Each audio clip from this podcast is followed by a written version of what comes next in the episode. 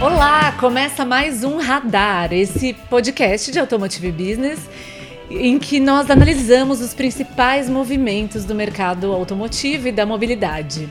Seja bem-vindo, seja bem-vinda. Eu sou Giovana Riato, sou editora executiva da B. E como sempre, bem acompanhada aqui do Bruno de Oliveira, nosso repórter. E aí, Bruno? Tudo bom, Giovana? Como vai? Te mando um abraço e a quem está assistindo ou ouvindo neste momento. Muito bem. Também está com a gente aqui o Marco Celestino, nosso gerente de comunidade e audiência. Celesta, bem-vindo ao Radar. Obrigado, Giovana. Poxa, prazer estar aqui fazendo essa estreia. Boa, bom dia, boa tarde, boa noite, né? Como diria Truman. É, e saudações aí também a quem, tá, quem tá nos ouvindo e quem está assistindo aí a, a transmissão. Perfeito, gente. Nossa conversa aqui hoje é sobre os eventos mais recentes internacionais do setor automotivo que rolaram aí ao longo de setembro. O Salão de Hannover, o IAA, e a automecânica que aconteceu em Frankfurt, também na Alemanha. Alemanha aí com grandes salões, retomando pós-pandemia. E nós vamos falar disso depois da vinheta.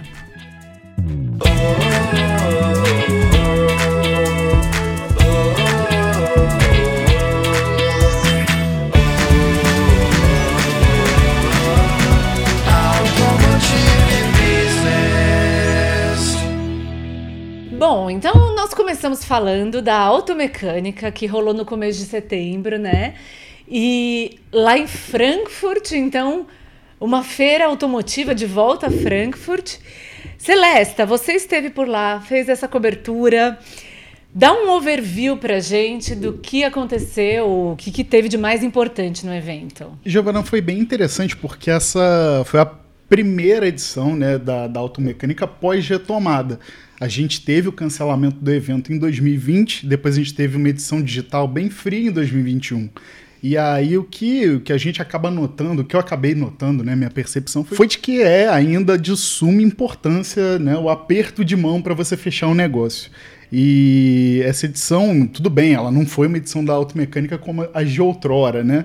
Mas vale até a gente fazer um preâmbulo aqui, que hoje é o único grande evento do nosso ecossistema né, automotivo da mobilidade que ainda se faz presente em Frankfurt, já que o salão do automóvel agora é em Munique.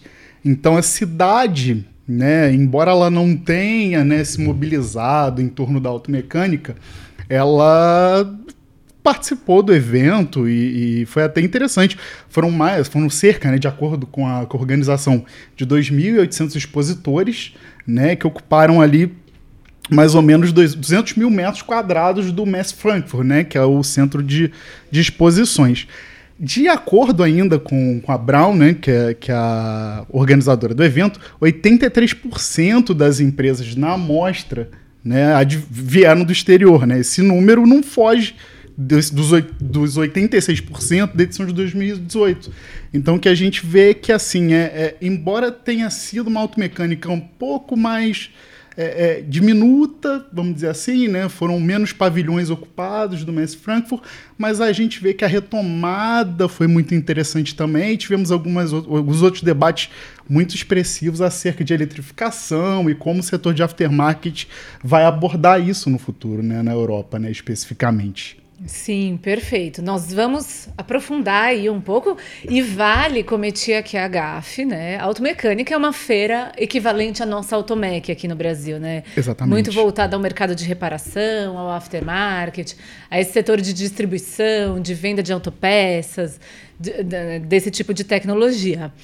Mas quero ouvir um pouco também, Bruno, como foi o Salão de Hanover. Também essa visão geral traz para gente aqui. E aí a gente segue nos pormenores do que cada evento é, trouxe de tendência, de visão, até para o mercado brasileiro. É isso aí, Giovana. Ainda dentro dos limites da, da Alemanha, né? Como aconteceu com a, aconteceu a automecânica e também aconteceu o Salão de Hanover.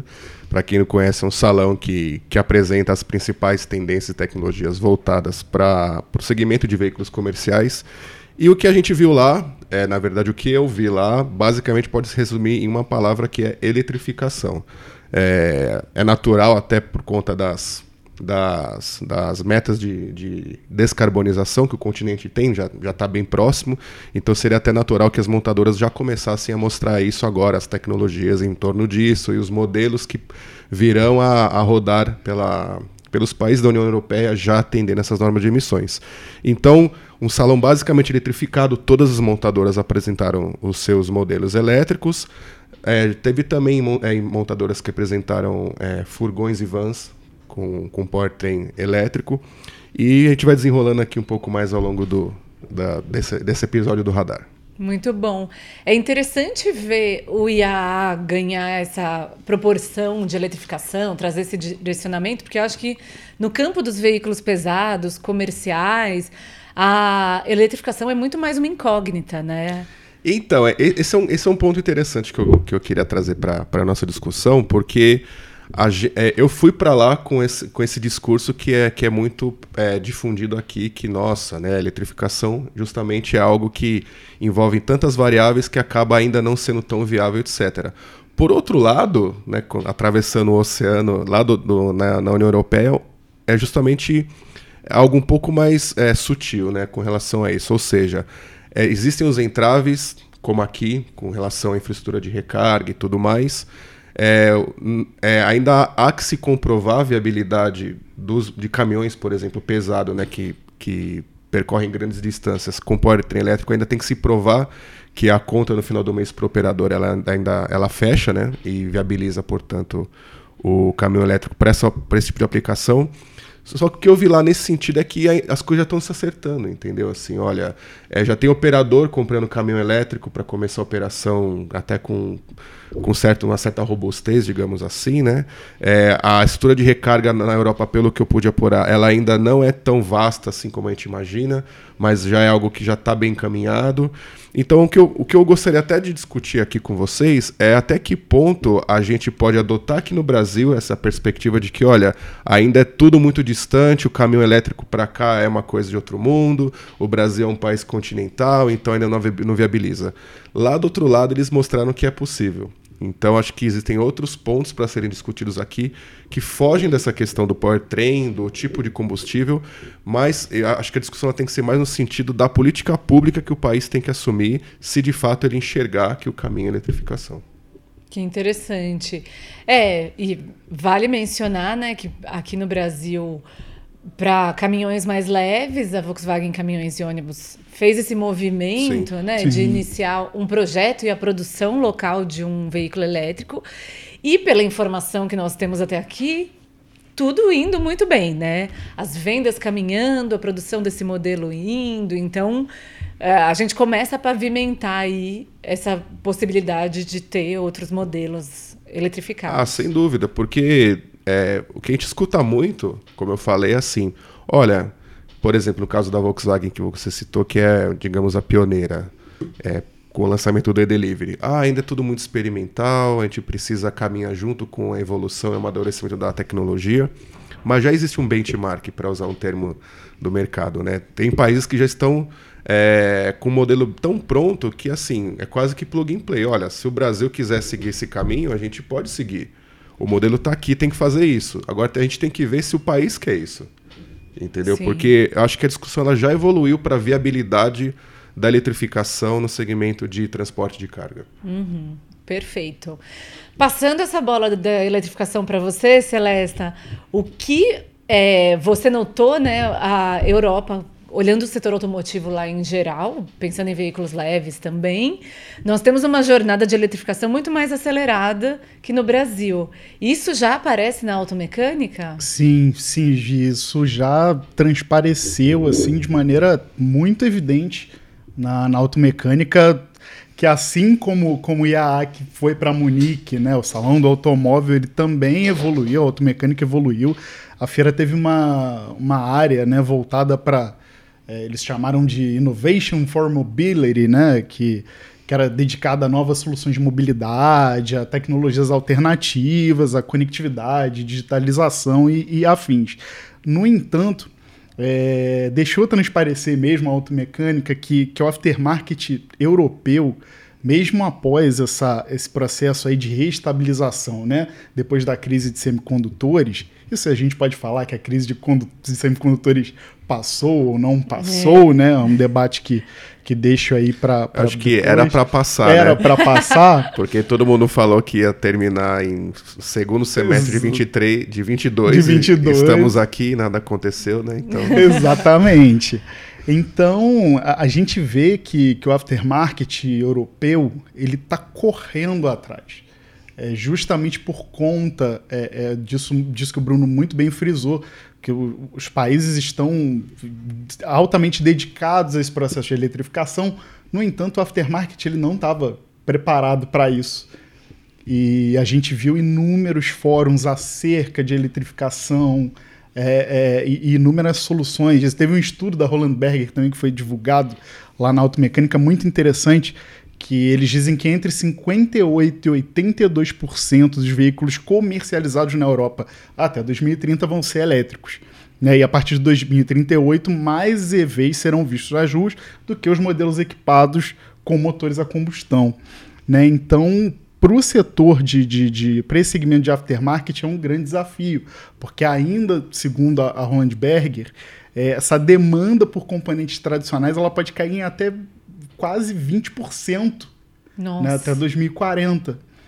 Então é, é, um processo, né, essa capacidade de colaborar e estar tá aberto ali a novos modelos de negócio deve ser e tem que ser a chave do sucesso para o aftermarket europeu perenizar aí e continuar na, na mesma toada é, dentro desse processo de eletrificação. Né? Mas a gente vê hoje realmente que eles estão ali num déficit né? A gente Sim. olha para o Brasil e, e, a gente tende a, a fazer essas comparações com, né, com o continente europeu, como se o continente europeu fosse algo né, maravilhoso, extremamente é, é, é, distante da gente, mas é, nós vimos lá que realmente eles estão deficitários nessa área, mas eles estão buscando, eles estão correndo atrás e estão evoluindo nesse segmento, sim. É, e essa é a dúvida que parece estar na cabeça de todo fornecedor automotivo do mundo, né? Essa questão de o que vai acontecer com o negócio dessas empresas, uma vez que a eletrificação traz carros que têm uma demanda menor por componentes e por reparação, né? Por manutenção. É, tem alguma resposta nesse sentido, Celeste, lá na Europa? Sim, é, as oficinas, por exemplo, é, algumas então já, já começaram a trabalhar com isso, com, oferecer, com uma oferta né, de, de, de tipos distintos de diagnósticos e reparos com foco exclusivo em veículos elétricos. Né? Os distribuidores, por sua vez, né, eles isso até foi muito discutido lá na automecânica, é, eles podem atuar com logística reversa né, dos componentes para os veículos elétricos, né, que aí você trabalha, você dá ênfase à remanufatura. Né? Então, é, é, é, tem outra questão também para isso, sob o ponto de vista de fabricantes, que eles podem trabalhar em parceria com os fornecedores de baterias para, assim, embora né, esses fornecedores estejam à frente nesse, nessa seara de inovação, é, eles não têm o mesmo know-how em aftermarket. Então, eles, esse processo colaborativo também seria uma das soluções para que o setor, o segmento, tivesse é, uma evolução muito correta e muito adequada dentro desse processo de eletrificação. Sim, perfeito. Essa questão até da logística reversa, a, a gente conversa muito sobre o desafio da bateria, né? Mas no fundo tem todo um contexto, assim, tem toneladas e toneladas de peças e tudo mais para repensar nessa economia circular, logística reversa.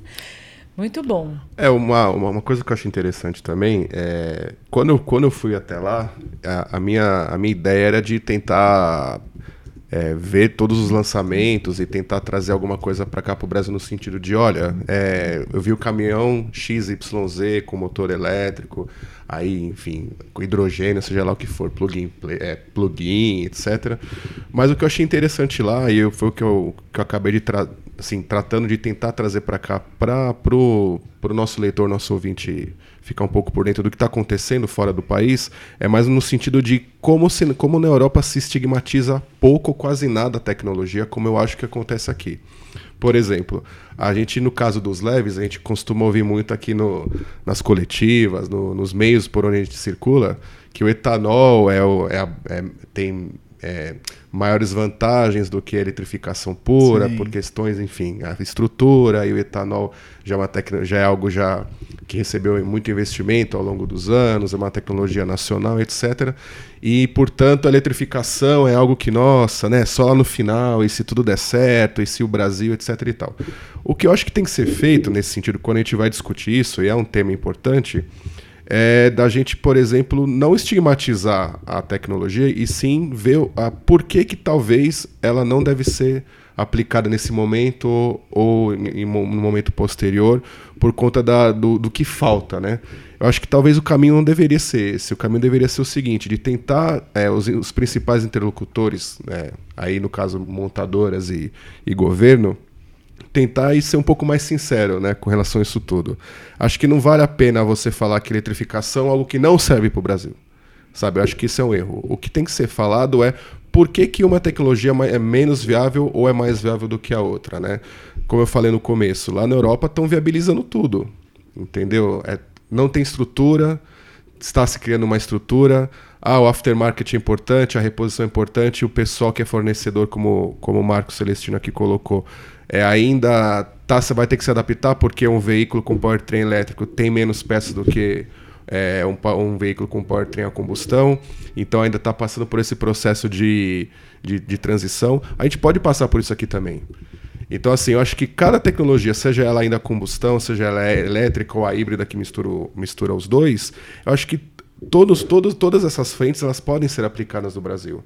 O que está é, provocando confusão no discurso são, são os interesses econômicos, claro, que existem em torno disso, e isso acaba estigmatizando ou a eletrificação, ou o híbrido, ou a combustão, sabe? É assim, pô, elétrico não serve. Acho que, assim, não serve, mas será que o país quer isso? Sim. E, e até, Bruno, fazendo até um, um complemento, assim, perdão por, por te interpelar. Ah, que lá na automecânica você tinha cerca de 50, 50 não, perdão, de 40 empresas brasileiras né, no, no evento. E 33 delas estavam no estande comunitário, que é montado pelo Sim de Peças e, e, e por meio da, do programa né, da Agência Brasileira de Promoção de Exportações e Investimentos. Né? E existe, de fato, isso conversando com as pessoas é, em off, um ruído com relação à tecnologia, especificamente. Né? Porque a, a, as pessoas acabam atribuindo a tecnologia híbrido flex, híbrida flex, perdão, é, a, a, a, grande como a, a Alson como a grande campeã, né? E o aftermarket também, o aftermarket nacional também acaba vertendo para isso justamente por conta desse ruído causado que você muito bem Não, sim, colocou. É, assim, eu queria deixar claro aqui para quem está ouvindo ou assistindo a gente nesse momento que eu não estou tentando defender uma ou outra. Sim. Eu só estou defendendo aqui que os interlocutores eles apareçam nos debates com um posicionamento claro e sincero de que Exato. olha assim, não é porque eletricidade é ruim, é porque o que, que, seria a verdade? Seria assim: o Brasil não tem condições nesse momento, as, a operação brasileira das montadoras não teria condições nesse momento de investir aqui no Brasil para bancar uma frota elétrica, uma, uma, oferta elétrica no caso.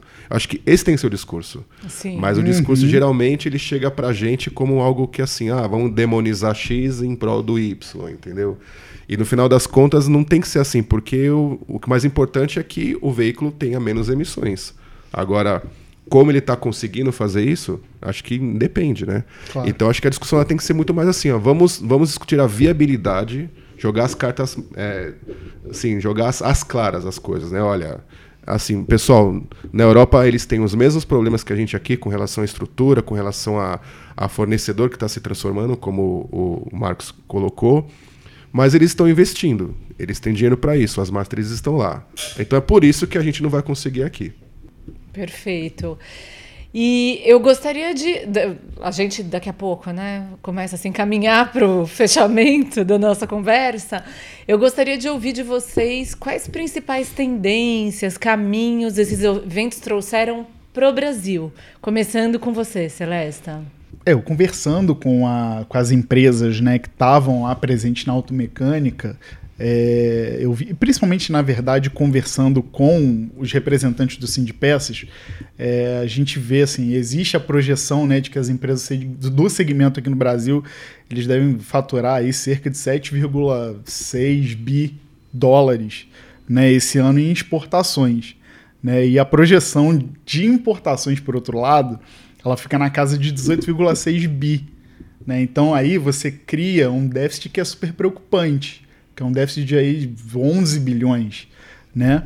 Então é, é, é, difícil isso, e mesmo você conversando lá, é, eu conversei com o, o, o, diretor do Sim de Peças, né, o, o Jorge Rugitsky, e ele mesmo, muito bem, eu vou até abrir aspas aqui para ele, é, ele diz né, que os veículos têm cada vez, né, mesmo no Brasil, ficado mais equipados com conectividade mais eletrônica. Entretanto, o país ainda não é um fornecedor de eletrônica automotiva, e isso faz com que as importações aumentem. Né? Já o cenário mundial, ele atribui ao cenário mundial complexo o impacto nas exportações. Contudo, o que a gente pode trazer de positivo da automecânica é, para as empresas brasileiras que estiveram lá, essas 40 empresas, né, sendo né, reforçando dessas 40, 33 no estande comunitário Sindpex, é, Sindpeças Apex, é que a ausência das empresas chinesas, né, por conta, enfim, de questões é, sanitárias e sociopolíticas, também a ausência das empresas russas, isso acabou favorecendo as empresas brasileiras que estavam na automecânica. Porque isso, conversando com, com as pessoas, é, e também né, pude notar isso, que a conversão, não a conversão de lead per se, mas a, a, a, captação de leads era muito mais interessante, muito maior até do que em, em eventos é, é anteriores. Né? E, e, isso se mostrou muito positivo para as empresas aqui do Brasil. É, não à toa, né, a Automecânica ela também é uma feira internacional, né? ela nasceu em Frankfurt, mas, em Frankfurt, mas ela também acontece em outros, né, em outros territórios é, do globo. As empresas brasileiras também vão estar tá lá por meio dessa iniciativa da Apex, com Sim de Peças, é, e também acham, acreditam, esperam que vão também conseguir captar muitos leads nesse próximo, nesses eventos vindouros aí, né? Então, o que é muito interessante para a gente é que, embora a gente tenha esse cenário triste, né, ainda pós-pandêmico, que tem prejudicado as empresas chinesas, e essa situação né, é, é terrível né, do conflito Rússia-Ucrânia, isso acaba que favorece as empresas brasileiras é, do segmento de autopeças. É, e aí, só para fechar, quanto à Rússia e Ucrânia, puxando um pouquinho mais para lá, é, oito empresas ucranianas estavam na, na automecânica. É, eu conversei com duas dessas empresas, né, dois representantes dessas companhias, e eles me falaram que o desafio logístico né, que eles têm enfrentado durante esse período de conflito é absolutamente é, irreparável. Né? Até foram essas palavras utilizadas.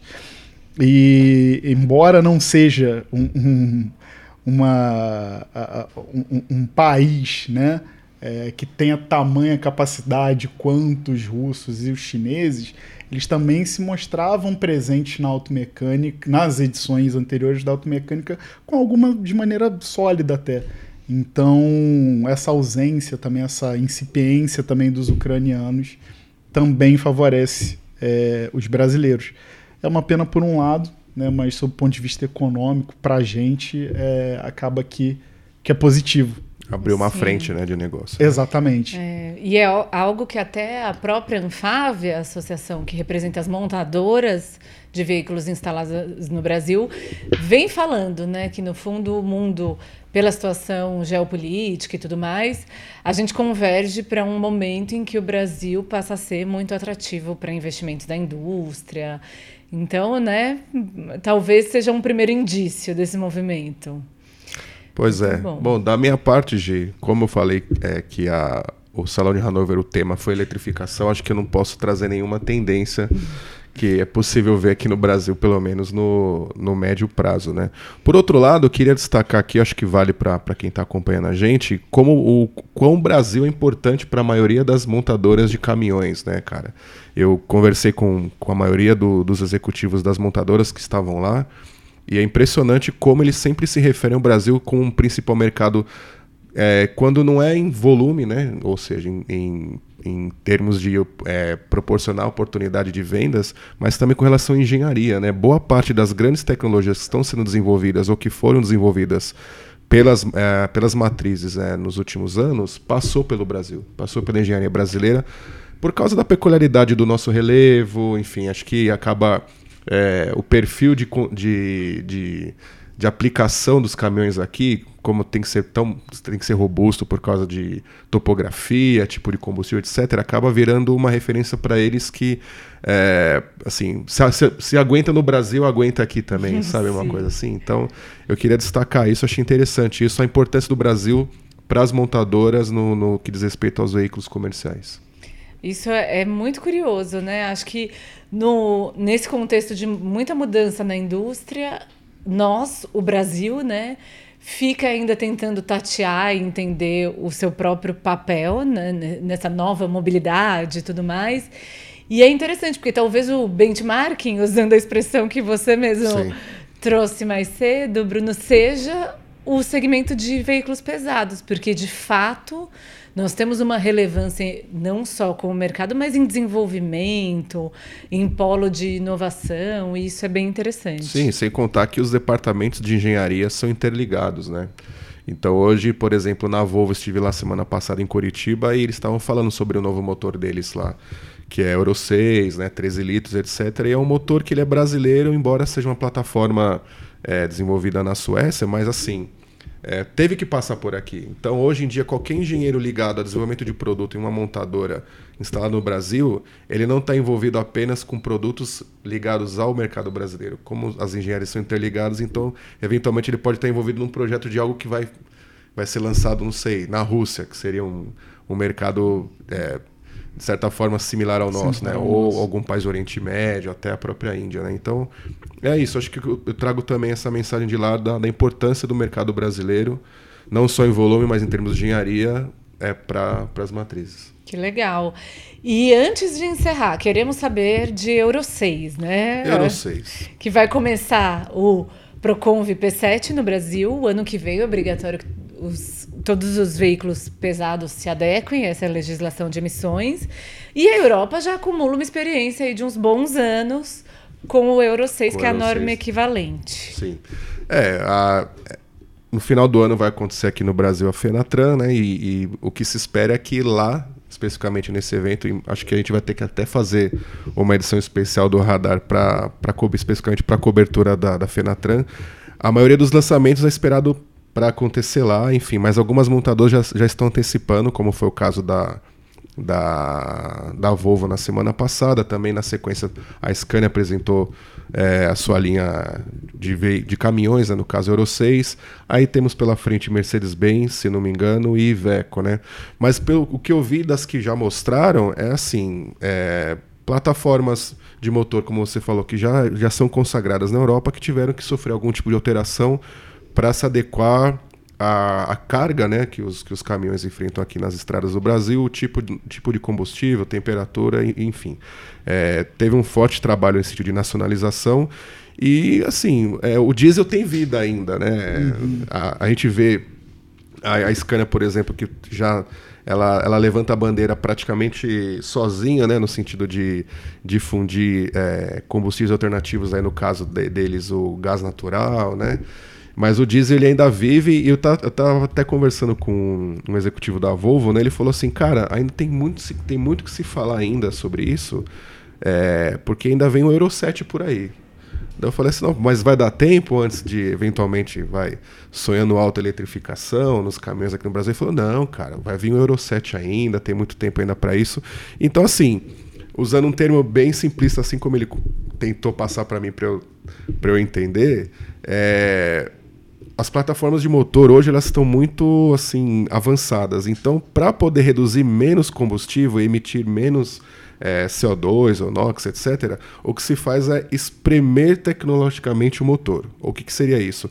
Um software que consegue fazer com que o pistão é, tenha uma queima maior da injeção e não sei o que. Então, o que está tá sendo feito é isso. E foi isso que as, as, as engenharias as montadoras fizeram até agora para atender a norma a partir de janeiro do ano que vem. Eles espremeram tecnologicamente uhum. motores já consagrados na Europa para que atenda às normas de emissões que passam a valer para veículos produzidos no Brasil a partir de janeiro. E você pode começar a trabalhar também, né, Bruno? Talvez a médio prazo aí, combustíveis, por exemplo, tipo diesel verde. É o HVO, né? HVO, Sim, né? sem dúvida. Mas é assim, é, como eu falei, como eu falei antes quando a gente estava falando sobre eletrificação, né? Eu acho que é importante, até vou, vou frisar aqui novamente, é importante o país decidir qual caminho que quer seguir. Entendeu? Porque é a única coisa que falta, alguém que banque e bate o martelo, ó, a gente vai seguir por aqui. Porque o que está acontecendo, eu acho que só atrasa o processo, né? Porque assim, é, parece que estamos. O que o Brasil está tirando para todos os lados, né? Ah, tem o HVO. Ah, mas a gente tem aqui um, um, uma montadora X, tem um projeto é, em parceria com a Universidade Y. Ah, tem eletrificação. Ah, mas nós temos na Europa projetos com sei quem, com não sei quem. Ah, tem, sei lá, o, o gás. Ah, é. tem, tem. Pô, assim, tem, tem, é, é, alternativas tem muitas. O que precisa ser feito é bater o martelo. Ó, qual caminho a gente vai seguir? É o etanol? Então, ok. A partir desse momento, a gente vai traçar uma política rumo a uma descarbonização via etanol. Ah, eletrificação? Então vai ser eletrificação. Então acho que isso tem que acontecer, escolher o caminho. Não ficar tirando para todos os lados e em detrimento de um. E, e, escolher uma tecnologia em detrimento de outra por questões que são econômicas, enfim, como o Marcos falou, né? Eventualmente, se, se na Europa o fornecedor tá, tá tendo problemas né, para poder se adaptar para uma nova realidade de fornecimento de peças para um veículo elétrico, imagina aqui, onde o segmento Exato. de autopeças é eventualmente mais descapitalizado do que o europeu. Então, assim, não vamos escolher a eletrificação por causa do, da eletrificação ou porque economicamente é complicado. Então, acho que o debate tem que ser nesse sentido. Sim, eu, e no fundo o desperdício é muito maior, né? Porque sem um direcionamento, as empresas ficam cada um uhum. investindo no que interessa para elas, né? No que faz mais é. sentido naquele momento. Que é o que está acontecendo. É, é o que está é rolando. Não só em pesados, né? Leves. Em também. leves também, né? A gente vê, por exemplo, desculpa te atrapalhar, interromper, A gente vê, por exemplo, a Stellantis, né? Que é uma das grandes defensoras aí do etanol mas a gente vê também a GM com a Chevrolet falando assim, não, não o futuro Vamos é trabalhar elétrico, o futuro é elétrico. Sim. E, e fica uma dificuldade de padronização para o cliente, né? Porque o consumidor final do carro fica, poxa, qual tecnologia que é melhor? Fica sempre sem entender. E no caso do caminhão, ainda é talvez ainda mais grave na ineficiência das operações, porque, poxa, eu devo instalar na minha garagem postos elétricos de recarga, é, abastecimento de gás, o diesel. Então, assim, a gente vai ficar mais tempo patinando até achar uma direção. É, vou citar um exemplo aqui que é, que, é, que é recente, né? O caminhão a gás da Scania, que é revolucionário, já está em testes aí alguns operadores, mas assim, não tem estrutura de recarga para gás suficiente para justificar é, uma um eventual é, movimento de massificação no caminhão a gás para longas distâncias. Então, por que, que ela está batendo nessa tecla? Sim.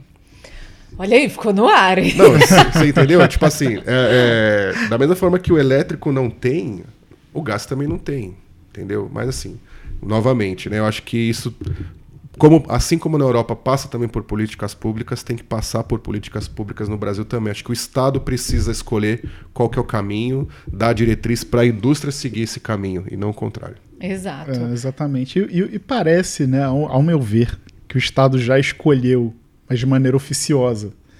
É, tanto que a gente pega os dados né, de, de, de licenciamentos da BVE, você já vê ali que tem uma tecnologia predominante.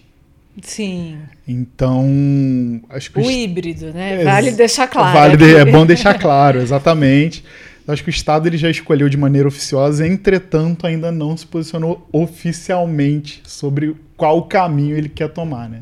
Que Muito a gente bom. deve tomar, nosso mercado tem que tomar. Mas vocês não acham que tá um pouco assim, é, tirando para todos os lados mesmo? Ninguém, ninguém quis Sim. assumir o filho, sabe? Ninguém quer o filho. é. É. Exato, fica cada empresa na sua estratégia e no fim. Então, mas é o. O governo não quer também se comprometer, não quer. Na verdade, acho que não quer se indispor com, né, com as empresas, com as montadoras, e vai é. levando desse jeito. Sim, né? e, o, e, o que, e o que me, de certa forma, incomoda como, como observador do, do setor é, é o discurso, sabe? Olha, cara, a eletrificação não serve aqui no Brasil. Isso não vai pegar. Quando, na verdade, o discurso, o discurso deveria talvez ser assim: olha, nós não temos condições de investir, gente. O nosso parque é, de fornecedores não tem dinheiro para poder adaptar e começar a mudar a oferta deles, sabe? Então é por isso que não serve. Mas não, acho que o que se fala muito é, é a, é a, a a, acaba virando uma bandeira, sabe? Assim, ah, eu defendo essa e não defendo é, aquela outra. Talvez as os personagens desse nosso ecossistema assumam que é mais bonito, né? Que para a imagem fica melhor. Ter uma posição assim, dizer que, ah, não, porque o Brasil é etanol, o Brasil tem biocombustíveis e tudo mais, no lugar de assumir que não faz sentido. É, financeiro e para toda a cadeia de valor essa é. transição é. agora. É, imagina, por exemplo, as matrizes, as matrizes já estão é, com recursos contingenciados para bancar essa, essa transformação de, do, do powertrain na Europa. Talvez eles não tenham como fazer isso ao mesmo tempo aqui. Entendeu? Mas vamos, mas vamos deixar isso claro para o mercado. Exato. É. Sabe? Não inviabilizar no discurso uma tecnologia ou outra, entendeu? Perfeito. Bom, com essa reflexão, deixamos, né? Vamos todos dormir com essa, esse pensamento e, claro, voltar a discutir sobre isso, principalmente no contexto dos veículos pesados, ainda é, esse ano, que a gente deve ter o um radar especial sobre a Fenatran. Então, muito assunto deve vir dentro desse escopo. Muito bem. Bruno, obrigada. Eu que agradeço mais uma vez a participação aqui no programa. Mando um abraço pro, pro Marcos, a você, Giovana, e para quem está nos acompanhando. Até a próxima.